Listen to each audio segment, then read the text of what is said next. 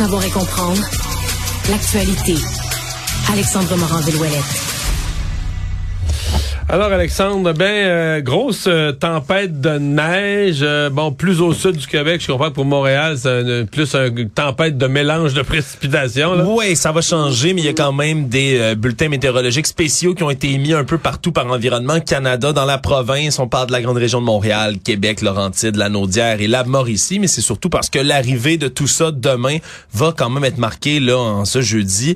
Ben de plusieurs transformations. Oui, tu dis de la pluie, mais au départ, ça va surtout être de la neige et beaucoup, il y a des régions qui vont recevoir jusqu'à 40 cm tout au long de cette tempête qui va frapper demain, donc jeudi en soirée, qui va se poursuivre vendredi, se transformer en pluie, puis se retransformer en neige pour certaines régions. Mais durant cette Avec phase... peut-être du verglas entre les deux. Ben, c'est ça, la phase de transition qui risque de causer quand même de la pluie verglaçante sur les routes. Donc, on peut s'attendre à ce que ce, il y ait des conditions assez difficiles, merci, euh, dans cet épisode de verglas. Ça risque de redevenir après ça, comme je le disais, de la neige jusqu'à la journée de samedi donc les amateurs de sport d'hiver qui vont peut-être être enfin comblés, ceux qui attendent de la neige, skieurs, ouais, motoneigistes. Ce matin, ce matin à LCN, j'ai parlé au président de la Fédération des motoneigistes. Les sentiers au Québec sont ouverts présentement à 45% seulement. Puis on comprend bien que le 45% n'est pas réparti euh, également entre chacune des régions. Il y a des non. régions où il y a à peu près rien d'ouvert.